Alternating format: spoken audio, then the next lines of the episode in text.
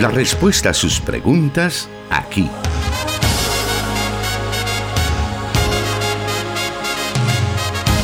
En Solución Bíblica. Comenzamos.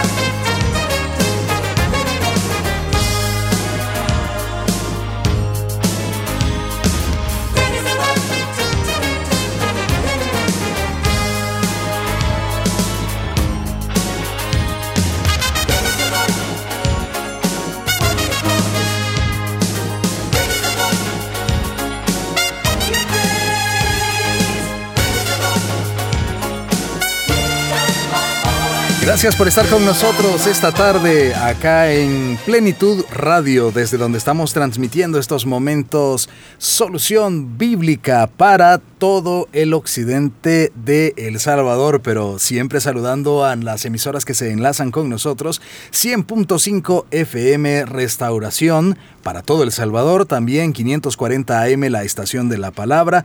Y así también se une a nosotros 1450 AM Restauración San Miguel. Estamos muy agradecidos por estar llegando, estar cubriendo El Salvador a lo largo y ancho del país. Y también a nuestros hermanos en Guatemala, específicamente la emisora Cielo FM 89.1 transmitiendo para todo el occidente de Guatemala, a quienes saludamos también porque recientemente estuvieron de mantenerse largos, cumpliendo 22 años de estar transmitiendo al aire. Así que un saludo a todas las emisoras que están unidos con nosotros y ya está también el pastor Jonathan Medrano, que es el encargado de responder a cada una de las preguntas de nuestra audiencia. Bienvenido, pastor. Gracias, hermano Miguel, y gracias también a todos nuestros oyentes y a aquellos que nos siguen a través de las redes sociales donde se transmite este programa Solución Bíblica desde los estudios de Plenitud Radio 98.1 FM para toda Santa Ana y Sonsonate. Así es que para nosotros es importante que usted se pueda reportar con nosotros, transmitirnos sus preguntas e inquietudes y en la medida en que vayamos evacuando todo ese listado de preguntas, eh, la suya será respondida en su momento. Vamos esta tarde entonces a dar inicio a nuestro programa. Y la primera pregunta que tenemos para hoy es, eh, Dios le bendiga, tengo una consulta y es al juez y profeta Samuel, ¿lo podemos considerar también como un maestro? Bueno, es interesante la pregunta del oyente debido a que la historia de Samuel se encuentra, como lo hemos dicho en otros programas, en un segmento de la Tanaj o del Antiguo Testamento que se conoce como la historia deuteronomista. Y la historia deuteronomista comprende el libro de Deuteronomio, eh, Josué, jueces, primer, segundo libro de Samuel y el primer y segundo libro de los reyes. Y en el tema del personaje histórico de Samuel, sabemos que Samuel en realidad em, supo desarrollar tres posiciones importantes. La primera de ellas, como bien lo menciona el oyente, eh, primero sirvió como sacerdote, luego él sirve al Señor como profeta, pero en su calidad de profeta también hace funciones de juez. Pero esa combinación, eh, esa triada que acabo de mencionar, revelan específicamente la intención del autor que en toda transición que se va haciendo específicamente dentro de los primeros ciclos de esta historia que se conoce por los biblistas como historia deuteronomista, siempre aparece la figura de un maestro que se refiere a obedecer la ley de Dios. Y esa, esa actividad de enseñanza, esa, actividad pedagógica, podríamos decir, efectivamente Samuel la desarrolla bastante bien. Por eso es que nosotros notamos que dentro de los relatos que se hacen acerca de su vida, es importante destacar que la palabra puntualmente dice que ninguna palabra caía al suelo, palabra que Samuel hubiese pronunciado, porque esta obviamente se fundamentaba dentro de la ley de Dios. Y mientras Samuel estuvo desarrollando su ministerio, él trató la manera de enfatizar siempre la verdad eh, de la enseñanza de la Torá. Y por eso es que es un énfasis bastante eh, repetitivo dentro de toda esta historia encontrar frases como el hecho de obedecer a Dios, que básicamente es el núcleo o el origen de la historia deuteronomista, que cuando no se obedece a Dios, cuando la ley de Dios queda relegada a un segundo plano, es cuando el pueblo de Israel al final tiene que sufrir las severas consecuencias de su desobediencia. Teniendo en cuenta entonces este marco, sí, efectivamente Samuel, dentro de su triada de, actividades, eh, podemos notar que él desarrolla esta eh, labor pedagógica em, como maestro ¿verdad? de la palabra o de la Torah. Muy bien, vamos a aprovechar también este momento para avanzar un poco con las preguntas y la siguiente nos dice así. ¿Por qué una joven debe llegar virgen al matrimonio? Bueno, en realidad, hermano Miguel, la, el imperativo de la pureza sexual no solamente es una orden que Dios establezca a jóvenes o a señoritas, es un imperativo para todo cristiano, sea soltero o sea casado. Dios desea que, nos, que nuestra vida refleje la pureza con la que Él diseñó la dignidad de nuestra sexualidad. Y por eso es que Dios determina cuáles son los parámetros que se deben de seguir para el ejercicio saludable de nuestra sexualidad. Así que una de las razones por las cuales el Señor pide una pureza eh, sexual antes del matrimonio es porque Él es un Dios cuya naturaleza de santidad demanda una, un carácter de integridad. Pero nosotros vivimos en una cultura machista donde las exigencias de pureza sexual muchas veces se dirigen solamente hacia la mujer, de tal forma que una sociedad altamente machista como la nuestra eh, denigra a una persona, a una mujer, que lleva una vida desenfrenada, en tanto que de manera contradictoria y diría yo inmoral, se elogia a un hombre que tiene una vida sexual activa desenfrenada. Entonces, en tanto que se reprocha a la mujer eh, su falta de moralidad, se aplaude la vida de desenfreno que llevan muchos hombres. Y es ahí donde debemos de tener un gran cuidado, porque muchas veces esas facetas machistas se introducen dentro de la enseñanza cristiana. Por eso es que debemos de ser bastante radicales con esto en afirmar que la pureza sexual es una demanda que Dios hace no solamente de las mujeres, sino que también de nosotros los hombres. Y esa demanda debe de ser cumplida sobre la base de una integridad eh, en todos los marcos de la vida. No solamente uno puede ser íntegro en algunas cosas y en otras no. La sexualidad es parte de las, de las facetas de la vida que deben de ser em, una respuesta de amor a Dios, pero en una respuesta de integridad. Así que es importante eso. Pero también quiero mencionar que la razón de por qué Dios establece esos límites y esos parámetros no solamente son porque, eh, porque Dios lo inventa o porque Dios eh, lo exige así por así. Es decir, hay una causa, hay una razón. Dios que es rico en sabiduría sabe que el riesgo de una vida sexual desenfrenada eh, fuera del matrimonio o antes del matrimonio puede acarrear graves consecuencias como eh, enfermedades de transmisión sexual, puede conllevar incluso a no solamente a enfermedades de transmisión sexual, sino que también a embarazos no deseados, Em, incluso una vida desenfrenada puede terminar hundiendo a una persona a una vida de esclavitud de la cual no será tan fácil salir. Entonces la pureza sexual tiene una razón de ser. Dios desea que disfrutemos el sexo, pero como Él lo estableció y dentro del marco que Él ha establecido. Entonces Dios al colocarnos una, un parámetro o límites, Él lo que desea es nuestro bienestar y lo que desea es que disfrutemos eh, objetivamente el sexo tal como Él lo diseñó. Bueno, habiendo despejado esas dos preguntas, las primeras de nuestro programa, Vamos a hacer una pausa, pero queremos invitarle para que usted pueda enviarnos sus comentarios y sus mensajes mencionándonos dónde nos está escuchando. Para nosotros ese es un detalle muy importante, es de mucha bendición conocer dónde usted está recibiendo la señal de este programa. Volvemos en unos segundos.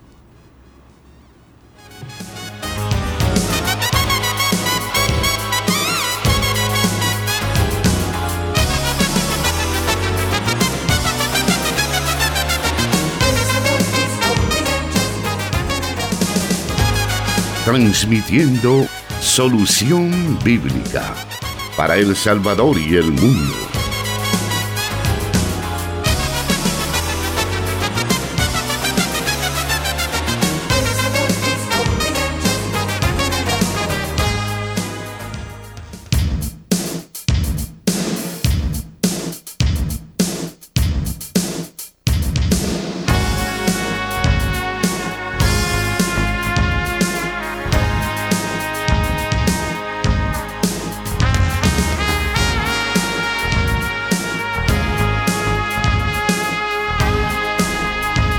Bueno, gracias por continuar con Solución Bíblica.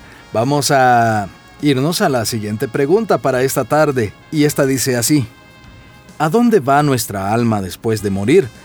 Porque algunas personas y la misma Biblia dicen que dormimos hasta que Jesús nos resucite cuando venga, pero también se habla de que vamos al paraíso después de morir. Bueno, en primer lugar, cuando se hace una referencia a la escritura, es importante que tengamos los contextos debidos, porque cuando se habla de dormir, haciendo una alusión a la muerte del creyente, de lo que se está hablando es de la, eh, la muerte física, es decir, de la muerte del cuerpo, si lo queremos decir de alguna manera. Entonces lo que duerme en realidad es la parte material, es decir, el cuerpo, el cuerpo que va al sepulcro y la parte inmaterial que vuelve a Dios el espíritu de vida vuelve al Señor y lo que nosotros llamaríamos o conocemos como el alma eh, está en un lugar de reposo delante de Dios. Por eso es que hablamos de esa condición. La muerte como tal no es una idea de Dios. Hay que mencionar que Dios es un Dios de vida y por lo tanto su diseño original es que no existiese esta separación entre la parte material e inmaterial. Entonces lo que duerme es el cuerpo y es el cuerpo el que está a la espera de la resurrección de los muertos el día en que el Señor regrese nuevamente y resucite los cuerpos de los creyentes en un cuerpo glorificado y finalmente esa unidad perfecta a la que llamamos glorificación se produzca en la vida de cada cristiano que ya murió.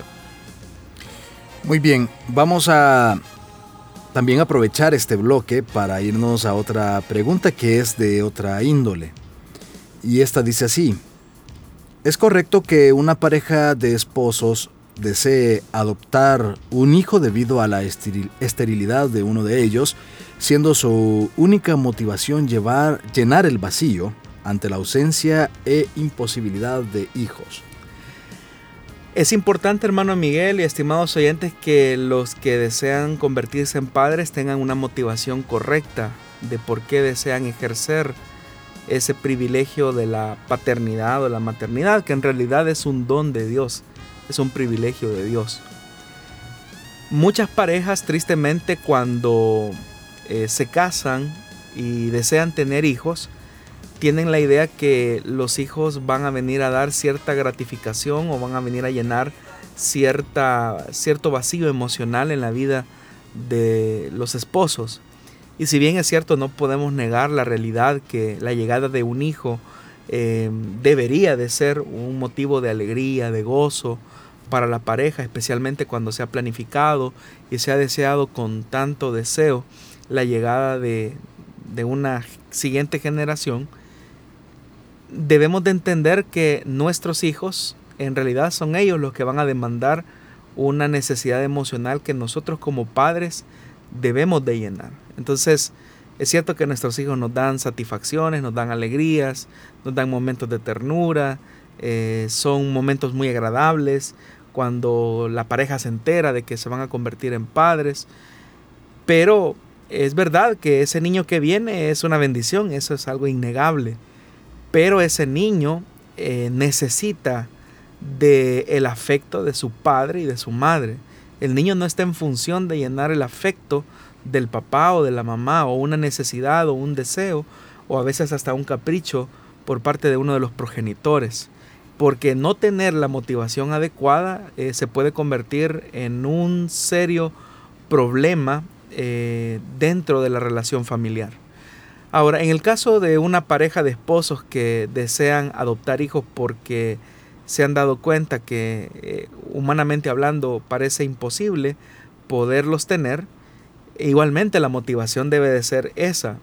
La motivación debe de ser que hay un niño que no tiene padre y madre y por lo tanto cada uno de ellos va a asumir con responsabilidad la tarea de educar, formar e instruir como manda la escritura. Y no pensar que ese niño viene a nuestro hogar o al seno de nuestro matrimonio para llenar mis expectativas, mis sueños, mi deseo de ser papá o de ser mamá. Ese niño ha llegado a su hogar de una manera especial, diría yo, con un amor especial, en el que ustedes como padres van a tener que llenar esos vacíos emocionales que seguramente él tiene, especialmente cuando las condiciones por las cuales este niño o esta niña ha quedado sin uno de sus padres o sin ninguno de ellos es por razones bastante difíciles a su temprana edad. Entonces debemos de tener una motivación adecuada y al tener esta motivación adecuada nosotros vamos a lograr eh, tener un amor servicial para ellos. Como repito, eh, la Biblia establece claramente que los hijos son herencia del Señor, pero al ser herencia significa que somos responsables delante de Dios de nuestra tarea como modelos, eh, como personas que van a llenar esas áreas de la vida, porque no solamente se trata de suplirles materialmente, sino que también se trata de suplir a nuestros hijos emocionalmente. Y especialmente en los primeros años de formación, la afirmación de parte de los padres es de vital importancia. Así que es importante que nuestro amor madure en el sentido de que debemos de estar conscientes que nuestros hijos nos traen alegrías, pero también nuestros hijos nos pueden traer tristezas o momentos difíciles y ahí se necesita un carácter emocional para hacerle frente y amar con determinación. Porque si nuestro hijo de repente tiene una actitud que no es adecuada, uno puede llegar a una posición bastante egoísta de decir, ya no quiero a este hijo, pero la paternidad y la maternidad no es algo a la que de la que nos podamos divorciar, esa es una realidad permanente hasta el día en que Dios nos llame a su presencia. ¿Se podría decir al respecto, pastor, si esta es una práctica recomendable para parejas cristianas, tanto que tengan problemas de esterilidad o que simplemente desean darle amor a, una, a, un hijo o a un niño, en todo caso, que ha sido abandonado, ¿sería recomendable para las parejas cristianas? Bueno, en alguna ocasión, en algunas ocasiones más bien, algunas cuantas, me ha tocado atender a parejas que su deseo ha sido la adopción. Y una de las cosas con las que yo comienzo a platicar con ellos es precisamente con que sus motivaciones sean las adecuadas porque si no tienen una madurez que corresponda al deseo eh, y también a la determinación de un amor que logre sostener, acuerpar, eh, cuidar a ese, a ese niño, a esa niña que va a llegar, puede ser que la tensión y el daño que se le pueda hacer a esa criatura sea peor que la que sus padres pudieron, sus padres pudieron haberle dado en su momento. Entonces, los padres adoptivos tienen que tener una perspectiva adecuada, porque muchas veces eh, idealizamos las cosas pensando que no van a haber dificultades en el camino y a veces se puede ir eh, en el péndulo de un extremo al otro, de tal manera que hay personas que se vuelven tan estrictos y exagerados que se vuelven déspotas eh, con sus hijos y, y estos hijos tienden a interpretar que detrás de esa aparente rigidez o disciplina en realidad lo que hay es un desprecio o que por el hecho de que el trasfondo, el contexto del niño eh, que se va a adoptar es muy difícil, los padres se vuelven en consentidores. Entonces el amor debe de ser una pieza fundamental que logre sostener ese proceso de adopción y por eso es que es importante que los, las parejas, los matrimonios que deseen dar este paso, eh, examinen su corazón y a veces es importante, hermano Miguel, tener la, el consejo o la orientación de una persona neutral que examine cada una de esas cosas. A veces, hermano, eh, incluso es más la iniciativa de una de las partes, ¿verdad? Es más el deseo de un hombre y la, hermana quizás a lo mejor no está tan de acuerdo, o a veces es más el deseo de la hermana que del hermano, y eso puede generar un conflicto, es decir, que si los dos no logran nivelar su deseo, es decir, si los dos no logran jalar por la misma línea, por la misma ruta, eso puede eh, generar muchos conflictos. Pero como en otros programas también lo hemos dicho, el amor es una decisión, es una determinación que se toma no es una emoción pasajera que con el tiempo se desvanece. Entonces los padres que desean dar este paso, es importante que mantengan ese amor adoptivo, así como nuestro Dios nos adoptó a nosotros. Si al final nosotros éramos hijos, eh, no éramos hijos de Dios, sino que Él nos adoptó eh, cuando Él nos predestinó y Él decidió amarnos. Es decir, eh, antes de que existiéramos en este planeta, él se determinó por amarnos, consciente de lo que éramos. Y ese es un amor firme que debe de inspirar en todo tiempo es una decisión tan importante como esa, porque no es solamente una decisión que pueda afectar el matrimonio, sino que es una decisión que puede afectar la vida de un niño. Y no hay vuelta atrás, eh, especialmente por las heridas se pueden dejarle a un niño, a una niña, por una decisión que solamente se fundamentó en, una en uno de ellos o no se pensó con las motivaciones adecuadas, eso puede generar mucho estrés dentro de la familia.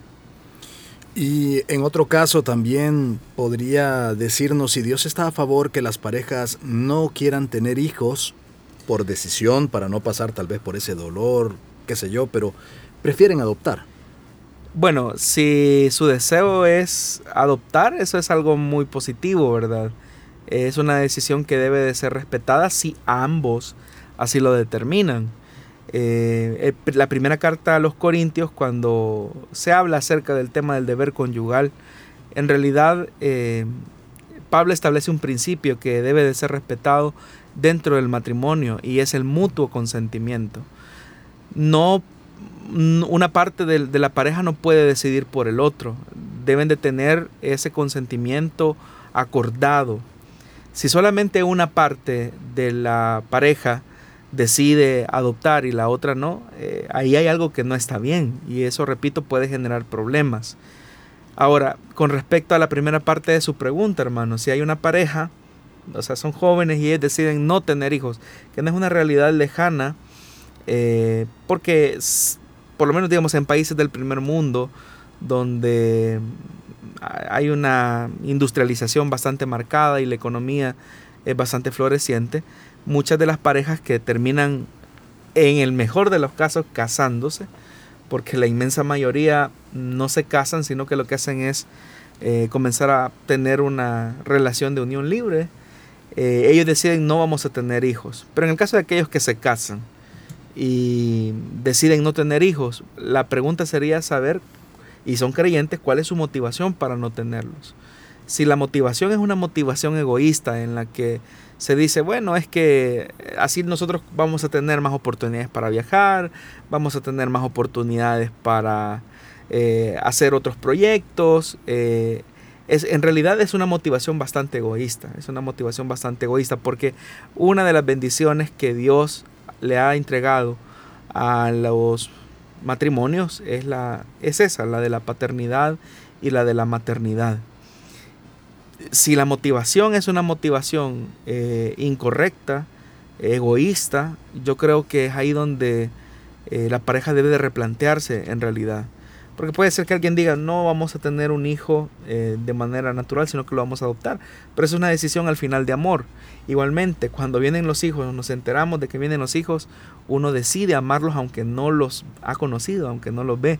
O sea, la madre es capaz, por ejemplo, de amar a su hijo aunque no lo ha visto, lo, lo, lleva cargado en su vientre eh, por nueve meses, pero eh, la madre decide amar a su hijo.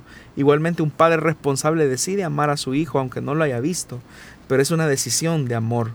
Entonces, volvemos al punto de las motivaciones. Y el principio que establece Pablo en la primera carta a los corintios, que debe de ser por mutuo consentimiento, no debe de ser una imposición, sino que debe de ser un diálogo y un consenso que se logre dentro de la pareja. Y el tema del mutuo consentimiento, hermano Miguel, estimados oyentes, incluye en otras áreas de la vida, como por ejemplo la cantidad de hijos que se van a tener, los métodos de planificación que se van a tener, si en algún momento ya se tienen los hijos que se habían planificado, quién de ellos, por ejemplo, va a decidir esterilizarse, si él o ella, debe de ser por mutuo acuerdo, que es lo que el principio bíblico establece. Quisiéramos también eh, preguntar respecto siempre a, a este tema, ¿cuál es la posición más correcta que nosotros debemos tener? Si la de que Dios me dé el número de hijos que quiera darme o el de planificar a los hijos. Hay una controversia en cuanto a eso todavía en estos tiempos y aprovechando pues la eh, naturaleza de la pregunta queremos trasladárselo. Lo que ocurre hermano Miguel es que lamentablemente se, se ha perdido de vista el mandamiento cultural que Dios nos ha dejado, que es el tema de ser mayordomos de la creación. Dentro de esos aspectos de la mayordomía, una de las cosas que es importantísimo tener en cuenta es que no podemos ir por la vida de manera irresponsable diciendo yo voy a tener los hijos que Dios me dé. O pensar que las relaciones sexuales solamente son para la procreación. Porque en realidad, si bien es cierto, esa es una de las finalidades de la intimidad sexual, pero otra, como también lo hemos dicho, es que la pareja puede experimentar placer. No hay nada de pecaminoso en que una pareja de esposos experimente placer a través de las relaciones sexuales. Digo esto porque hay posiciones de algunos donde literalmente se ve a la relación sexual simplemente como el, el mecanismo que se utiliza para la procreación. Ahora, tomando en cuenta lo que dije primeramente de la responsabilidad del cristiano en su ejercicio como mayordomo de la creación, una de las cosas que es importante y es fundamental es que los esposos se pongan de acuerdo en la calidad de vida que le puedan proporcionar a su hijo. Eh, uno no puede tomar una actitud egoísta de pensar y decir, bueno, yo voy a tener los hijos que Dios me dé.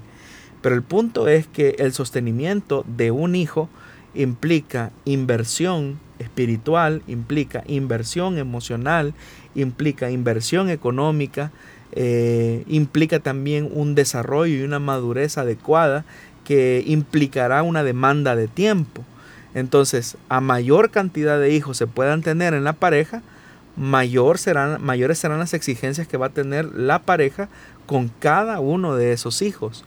Entonces piense por un momento, una pareja que va por la vida eh, de manera irresponsable teniendo los hijos que supuestamente dicen Dios les da, cuando Dios nos ha dado el sentido común y, la voluntad para determinar y decidir algo tan importante como la cantidad de hijos que se van a tener dentro de la pareja, se, se vuelve necesario que se coloque un parámetro de la calidad y de las condiciones de vida que uno le puede proporcionar a ese hijo, a ese hijo que no ha pedido venir a este mundo, a ese hijo que va a venir como una bendición de parte de Dios, pero que también viene debajo de su, trae debajo de su brazo no, no un pedazo de pan como dice la gente, sino que viene con exigencias espirituales, emocionales, materiales, ¿por qué no decirlo?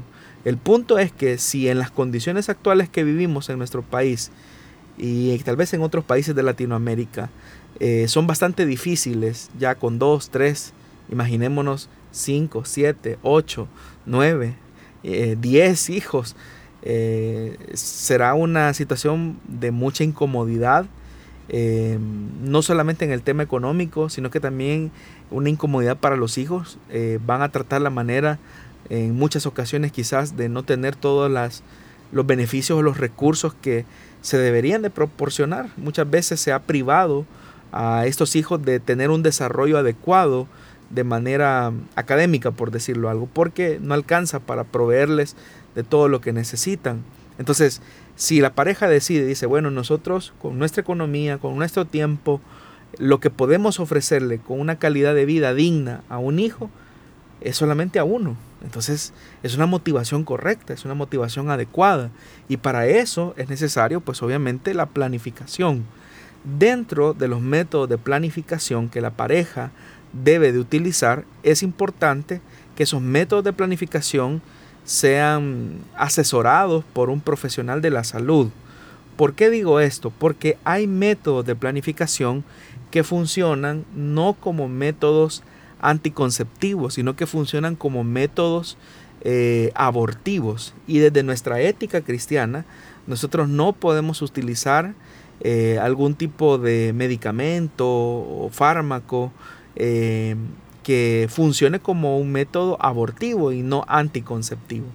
Entonces, ¿quiénes nos pueden ayudar de mejor manera a tomar una decisión con nuestra esposa o con nuestro esposo? Un médico que tenga una ética eh, cristiana comprobada y que nos ayude a tomar cuál es el mejor, el mejor medicamento o, el mejor método de planificación eh, para asumir con responsabilidad eh, la paternidad o la maternidad que Dios le haya dado a cada uno de nosotros. Muy bien, hemos despejado algunas dudas respecto al tema de la paternidad. Es importante entonces que nosotros podamos atesorarlo, tener mayor claridad al momento de tomar nuestras decisiones. Haremos una breve pausa y volvemos con más de Solución Bíblica.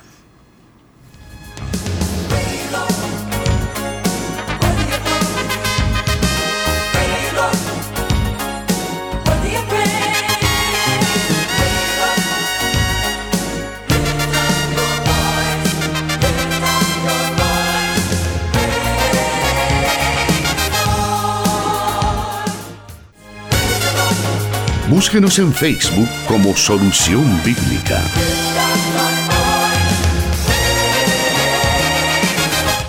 Vamos a la siguiente pregunta para esta tarde. Y esta nos dice así. Dentro de algunas iglesias católicas y de la renovación carismática se cantan himnos que se usan en la liturgia evangélica ¿A qué se debe que hasta hace algunas décadas esto no era permitido dentro de las mismas? Y ahora las entonan quizá hasta con mayor fervor que en muchas iglesias evangélicas. ¿No es esto un intento de engaño por parte de Satanás? Nos dice el oyente. Bueno, hay que tomar en cuenta ciertos factores históricos, ¿verdad? Que permitieron el crecimiento y el desarrollo y la configuración religiosa de nuestro al menos en el caso de nuestro país, El Salvador. En la década de los 70s y 80s, el porcentaje de evangélicos apenas era de un 3% de la población. Eh, en la década de los 80 y quizás a mediados de los 80, eh, parte de los 90, entrando al nuevo milenio, se produce un igle crecimiento eh, en nuestro país como resultado de varios factores sociales, políticos, económicos, que son al final los factores humanos que Dios utiliza eh, para llevar a cabo su obra, indiscutiblemente. Y es verdad que durante esa década eh, de los 70s, 80s, em, existía, ¿verdad?, un rechazo hacia el sector evangélico por ser apenas una minoría ese rechazo produjo también dentro del sector evangélico un anticatolicismo, de tal manera que había una identidad muy marcada, muy definida de lo que era un evangélico y de lo que era un católico, hablando en el aspecto litúrgico.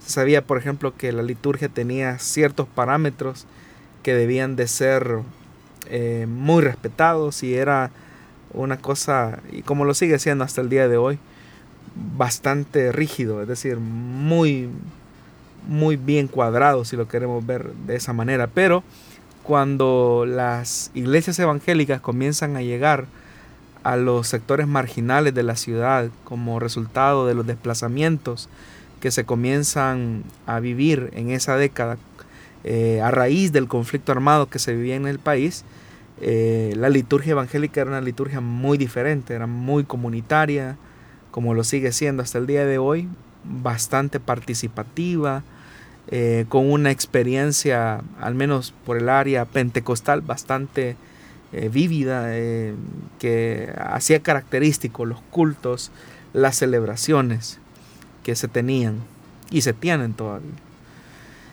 Eso con el tiempo fue como un atractivo, ¿verdad? Para aquellos que estaban dentro de las filas de la Iglesia Católica.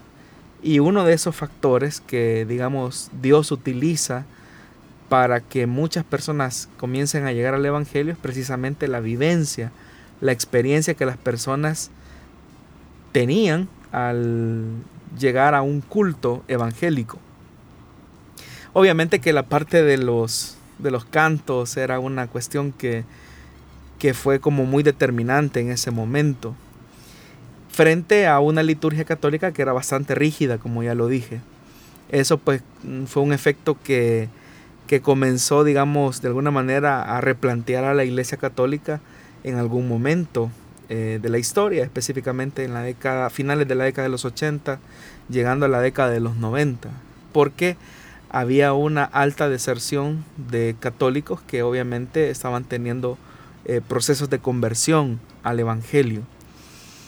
Entonces, una de las cosas que, que como fueron, digamos, que fueron que, que, tenían que replantearse al interior del seno de la Iglesia Católica tenía que ver bastante con el tema de su de cómo, cómo ellos experimentan su fe a nivel comunitario. Eh, no tanto la misa propiamente establecida, pues para eso ya hay un parámetro eh, muy establecido del cual no se puede salir. Es decir, hay un, una línea eh, específica que cada parroquia, cada iglesia debe de seguir. Pero hablando de las experiencias más comunitarias dentro del catolicismo, hubo una en particular que es interesante, que es la renovación carismática, que de alguna manera eh, responde a ese replanteamiento que algún sector de la Iglesia Católica comenzó a hacer como una respuesta ante también el crecimiento de las iglesias evangélicas. Y por eso es que aquellos cantos que quizás en algún momento fueron quizás hasta ridiculizados o menospreciados, ¿verdad? O hasta cierto punto em, desconocidos en los sectores católicos, ahora curiosamente en nuestra nueva etapa histórica han sido retomados. Y dice el oyente, hasta eh, quizás los cantan con mayor fervor que en muchas iglesias evangélicas. Pues por eso es que uno no se sorprende que en algunas emisoras eh, de radio con corte o con un trasfondo católico, usted puede escuchar alabanza, ¿verdad? Eh, que nosotros llamamos cristianas o, o, alabanzas del sector evangélico. Pero eso responde precisamente a la coyuntura que hoy se está viviendo, que es como una respuesta a ese, a ese contexto religioso que ahora estamos viviendo, que obviamente no se vivía hasta hace algunas décadas. Ahora, si esto es un engaño eh, por parte de Satanás, hay que retomar algo que es importante y que la Biblia dice, ¿verdad? Y es que siempre la, aquellos elementos eh, de Dios muchas veces suelen ser imitados. Bueno, no muchas veces, sino que casi siempre Satanás trata la manera de imitar aquellas cosas que son de Dios, con la finalidad de atenuar la verdad de Dios. Entonces no es sorprendente que, ah, y eso ha ocurrido, eh, una persona dice, bueno, miren, en esta reunión hubo un mover del espíritu eh, y resulta ser que estaban hasta hablando en lengua, ¿verdad? Estaban hasta profetizando. Y uno dice, bueno, pero eh, no es una iglesia evangélica, no es una iglesia cristiana. Entonces, ¿a qué se debe esto? La Biblia específicamente establece que eso es lo que se conoce como el misterio de iniquidad, que no es otra cosa más que una imitación de las cosas de Dios con la finalidad de engañar eh, a las personas de la verdad del Evangelio. El Evangelio eh, establece específicamente que Jesús es el Señor, que fuera de Él no hay otro camino. El Evangelio establece que solamente a través de su perdón ofrecido en la cruz, de la gracia ofrecida a los hombres, es que podemos alcanzar salvación y vida eterna, que no es sobre la base de las obras, que no es sobre la base de las experiencias religiosas, que no es tampoco sobre la base de la, la liturgia, sino que es solamente por medio de Jesucristo. Entonces, cuando en el centro de esa enseñanza hay una correspondencia de la fe, es donde la liturgia cobra un sentido específico. Eh, si la liturgia no va acompañada de esa verdad fundamental del Evangelio, entonces se pueden entonar todos los cantos eh, evangélicos que se quieran entonar, pero solamente va a ser un símbolo que retiñe nada más. La esencia auténtica del Evangelio es Jesús, es Jesucristo, pero entendido Jesucristo como Señor, como Salvador, como el único camino, donde no cabe la mediación de las obras, sino solamente Jesús, que es lo que en realidad caracteriza al Evangelio y al evangélico como tal. Estamos casi llegando al final de este programa. Tenemos unos minutos más y también hemos estado tanto en las redes sociales como eh, algunos hermanos que se comunican con nosotros y nos hablan acerca de, del tema que ahora se, bueno, está de moda y no es para menos, el tema de la guerra entre Rusia y Ucrania. Y los hermanos pues eh, preguntan acerca de qué significa esto para la iglesia, significa nuevamente nos encontramos ante principio de dolores, eh, son de las cosas que se profetizó o que Jesús profetizó en San Mateo 24, tanto la pandemia, ahora la guerra, que parece que las cosas se, se ponen muy difíciles.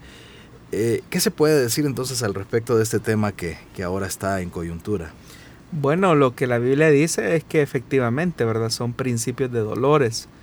Eh, las guerras, los terremotos, los rumores de guerras, es eso, principios de dolores, pero hay que recordar lo que Jesús dijo, que estas cosas no son las señales del fin de los tiempos, porque él mismo lo dice. Eh, por ejemplo, el pasaje que usted cita de Mateo capítulo 24, versículo 6 al 8, cuando dice que, bueno, Jesús les dice en ese sermón escatológico, ustedes oirán de guerras, de rumores de guerras, pero procuren no alarmarse. O sea, oiga esto, procuren no alarmarse. Dice, es necesario que eso suceda, pero no será todavía el fin. Entonces, no sé por qué a veces nosotros como cristianos no leemos correctamente, porque está claro, es necesario que eso suceda, pero no será todavía el fin. Se levantará nación contra nación y reino contra reino, habrá hambres y terremotos por todas partes. Todo eso será apenas el comienzo de los dolores. Entonces desde que Jesús em, pronunció este sermón escatológico, estamos en lo que conocemos como principio de dolores, pero todavía no es el fin. Es más, el apóstol Pablo en su primera carta a los tesalonicenses, en el capítulo 5, eh, versículos del 1 al 3, él dice otra cosa, dice, ahora bien hermanos, ustedes no necesitan que se les escriba acerca de los tiempos y de la fecha, dice Pablo porque ya saben que el día del Señor llegará como ladrón en la noche. Cuando estén diciendo, cosa que no tenemos ahorita, cuando estén diciendo paz y seguridad, vendrá de improviso sobre ellos la destrucción, como le llegan a la mujer encinta los dolores de parto. De ninguna manera podrán escapar. Entonces la Biblia es clara en cuanto a esto. Es bastante dramático, hermano Miguel y oyentes de la radio, lo que se está viviendo actualmente entre el conflicto armado entre Rusia y Ucrania.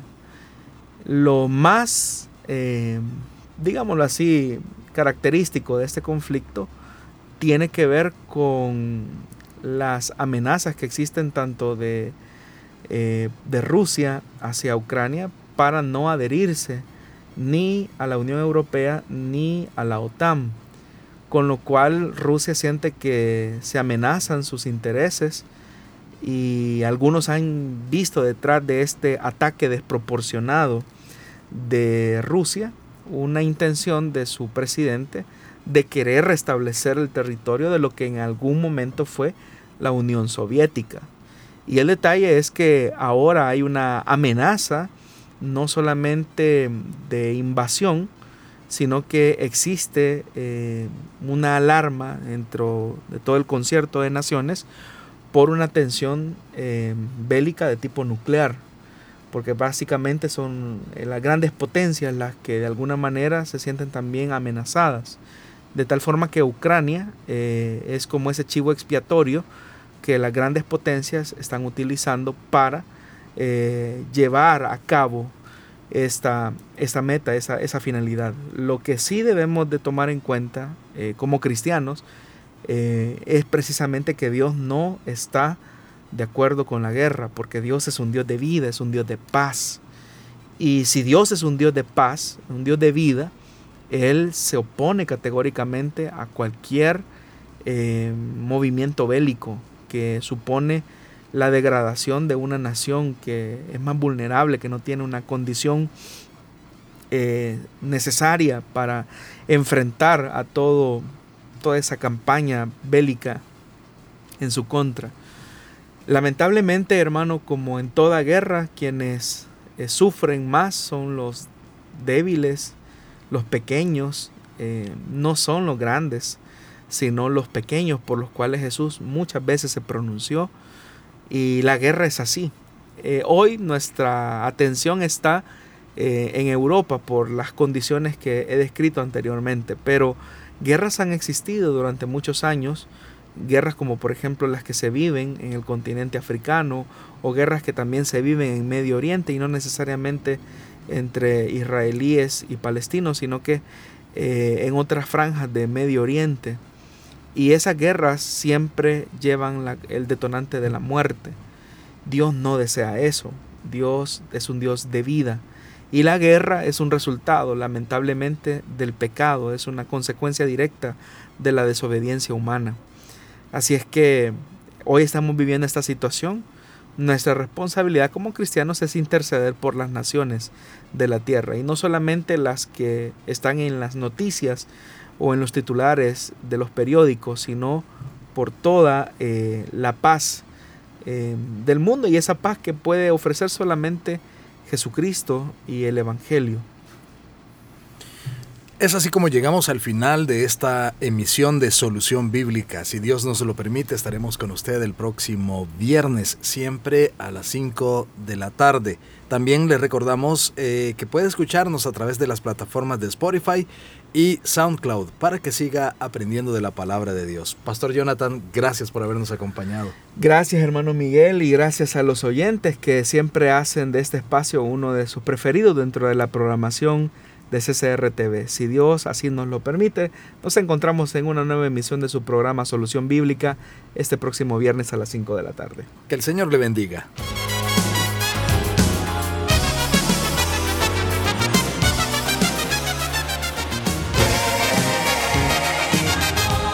Dios da la sabiduría y el conocimiento. Solución Bíblica. Hasta el próximo programa.